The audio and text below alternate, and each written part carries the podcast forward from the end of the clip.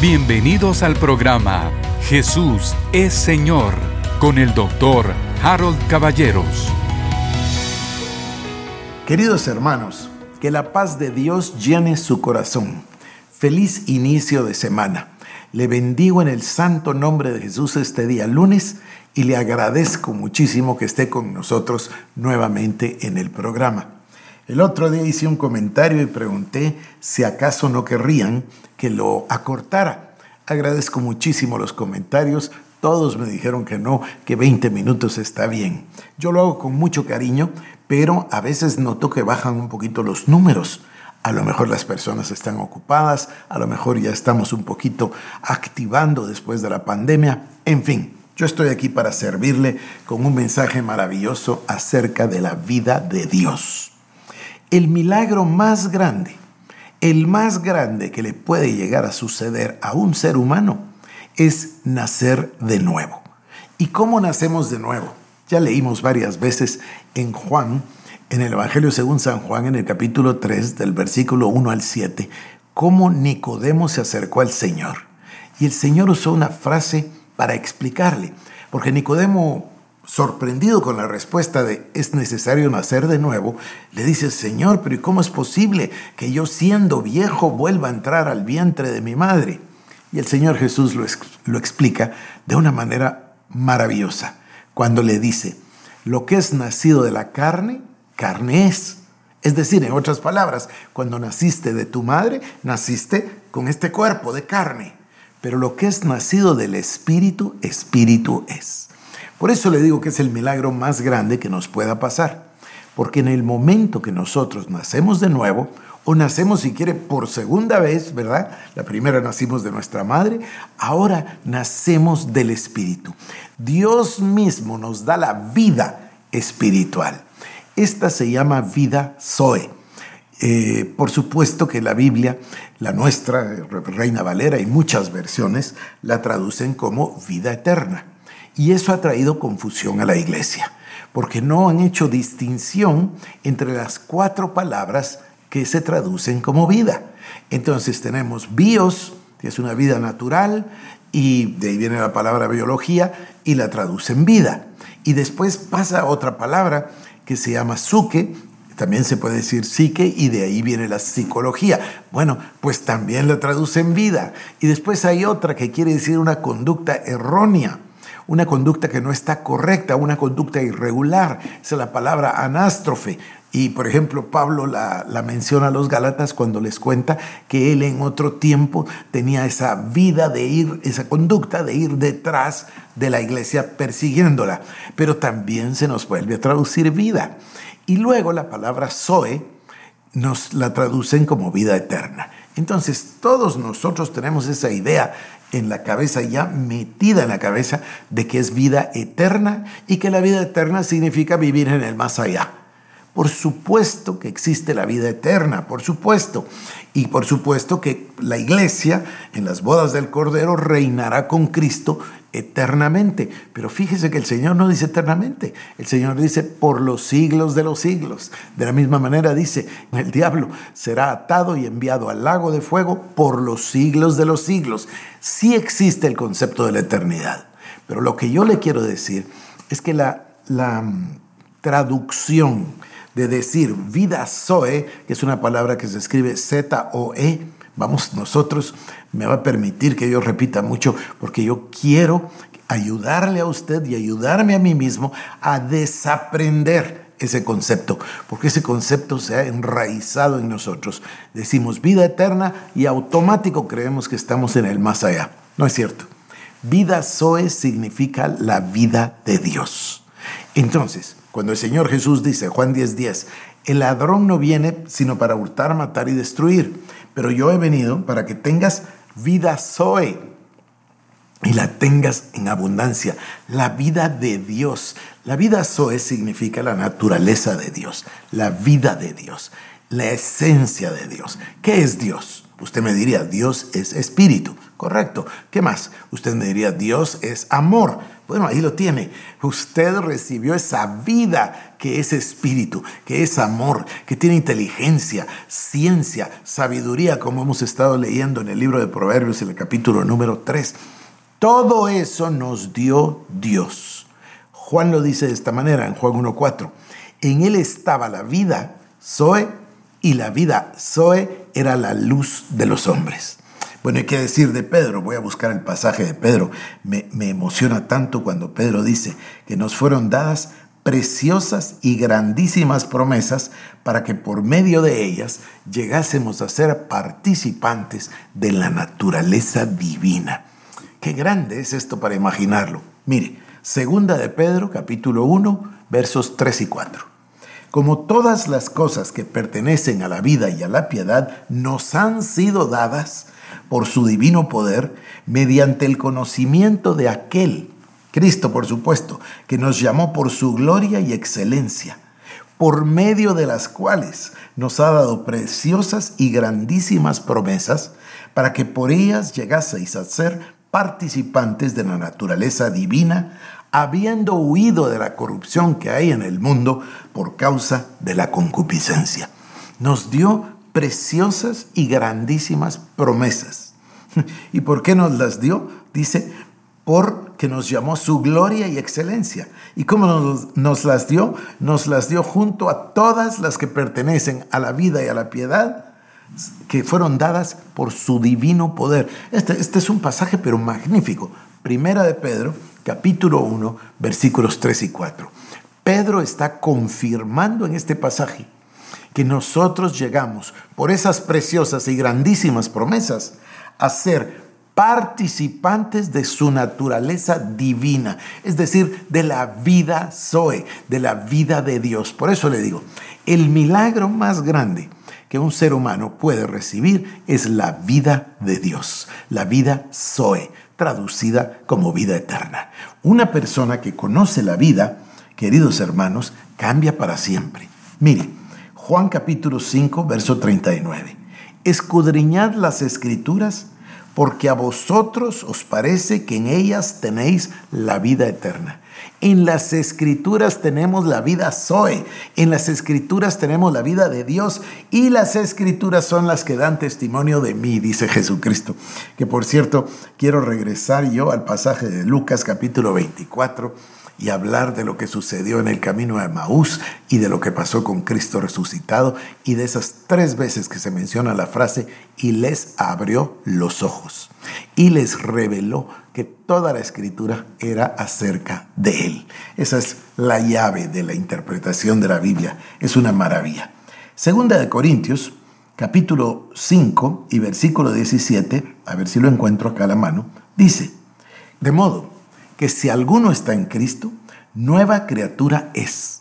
Las cosas viejas pasaron y he aquí que todas son hechas nuevas. El que está en Cristo es una nueva criatura. ¿Qué quiere decir una nueva criatura? Bueno, nunca usamos la palabra nueva criatura. Decimos, ah, en la familia tenemos un nuevo bebé. ¿Qué quiere decir una nueva vida? Bueno, somos una nueva criatura, nacimos de nuevo. En el instante en el que nacemos de nuevo, nos sucede lo que dice aquí. Primera de Juan 5.11 y, y Juan capítulo 1.4. En Juan 1.4 ya se lo dije, en él estaba la vida y la vida era la luz de los hombres. En Primera de Juan 5.11, este es el testimonio, que Dios nos ha dado vida eterna, vida Zoe, y que esta vida Zoe está en su Hijo.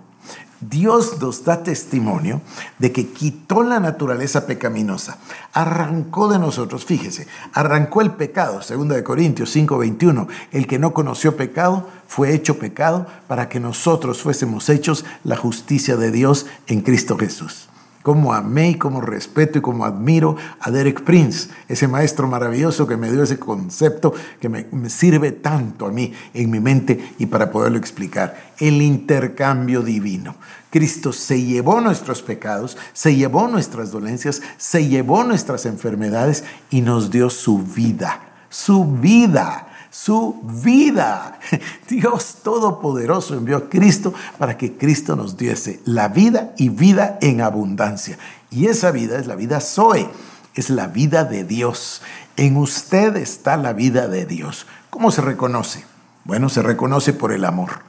Porque dice, si alguno aborrece a su hermano, este no tiene la vida eterna. Quiere decir que la muestra la, a ver, ¿cómo lo digo? La expresión natural de tener la vida de Dios es el amor. Y el nuevo mandamiento es el amor. Y lo que Dios nos está pidiendo es que nos amemos unos a otros como Dios nos ha amado, como Cristo nos ha amado, o sea, con amor incondicional, con ese amor eterno, ilimitado, el que se describe en Corintios. Dios Todopoderoso nos está diciendo, puedes tener ese amor ágape porque tienes la vida eterna.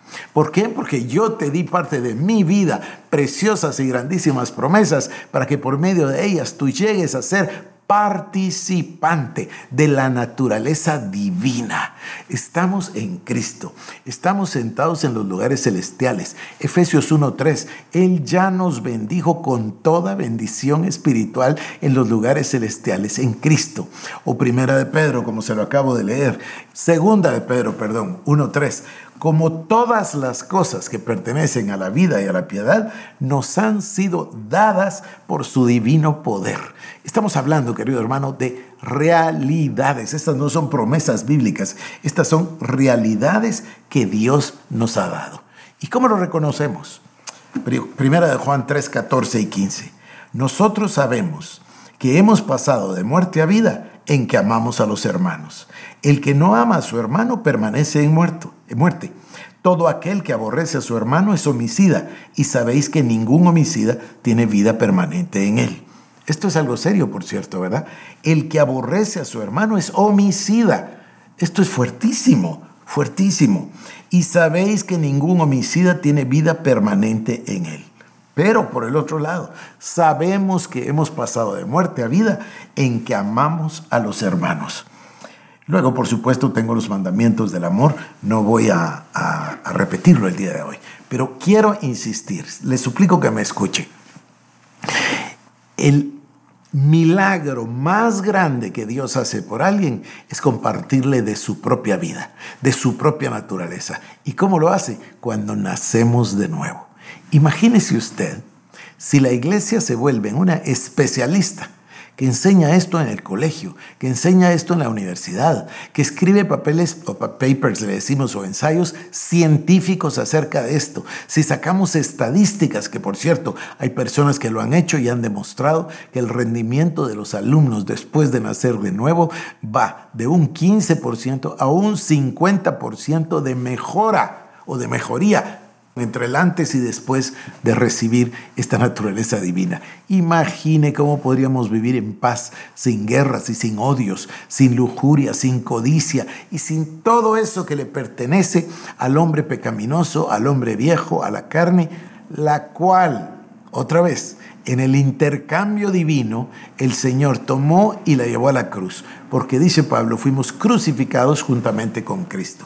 Y el acta de decretos que nos era contraria quedó clavada en la cruz. Y el hombre viejo fue muerto en la cruz del Calvario. Y nosotros fuimos a la sepultura con Cristo y fuimos resucitados para una novedad de vida con una nueva naturaleza. El hombre viejo quedó atrás. Podemos vivir esa naturaleza.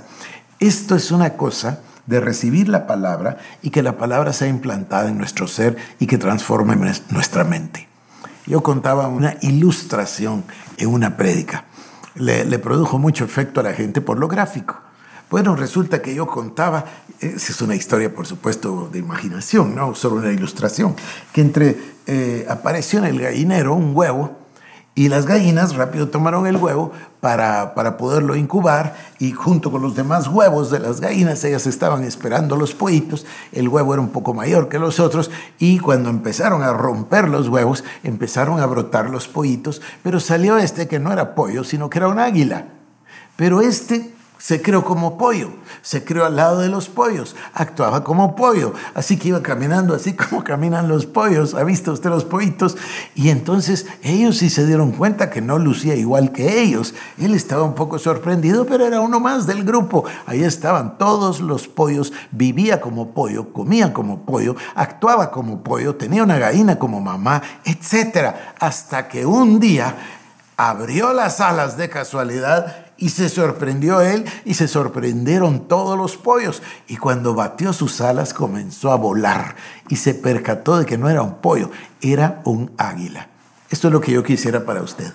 Eso es lo que yo quisiera con todo mi corazón para todos nosotros, que nos demos cuenta que no somos seres humanos nada más, que no somos solo carne, que no somos un trapo de inmundicia, que no somos un gusano de iniquidad, que no somos pecadores salvos por gracia, que somos verdaderamente nacidos de nuevo, que somos una nueva creación, que las cosas viejas pasaron, que es absolutamente posible vivir en lo sobrenatural. Puedo perdonar, puedo amar al que me aborrece, puedo amar al que me, al que me hace un agravio, puedo vivir en paz, puedo vivir en santidad sin la cual nadie verá al Señor, porque tengo todo adentro para poder satisfacer, agradar a mi Padre que está en los cielos. Y automáticamente mm, van a pasar dos cosas. Voy a vivir en amor, voy a vivir en obediencia y cuando yo vivo en obediencia voy a decir, Señor, ¿cómo hago para servirte, Padre? Quiero servirte con un ministerio conforme a lo que tú me hayas llamado, pero viviré sobrenaturalmente. No tengo por qué quedarme a vivir en la tierra si, si estoy sentado en los lugares celestiales con Cristo Jesús. Ay, querido hermano, este mensaje me emociona mucho, me parece que repito mucho, pero estoy tratando con todas mis fuerzas de que desaprendamos ese concepto de que vida eterna es la vida del más allá y aprendamos que esa vida de la que habla vida Zoe es la misma vida de Dios, Dios en nosotros. Querido hermano, lo miro mañana, que Dios le bendiga. Esto fue el programa Jesús es Señor con el doctor Harold Caballeros. Si quieres más información, búscanos en nuestras redes sociales como Iglesia El Shaddai Guatemala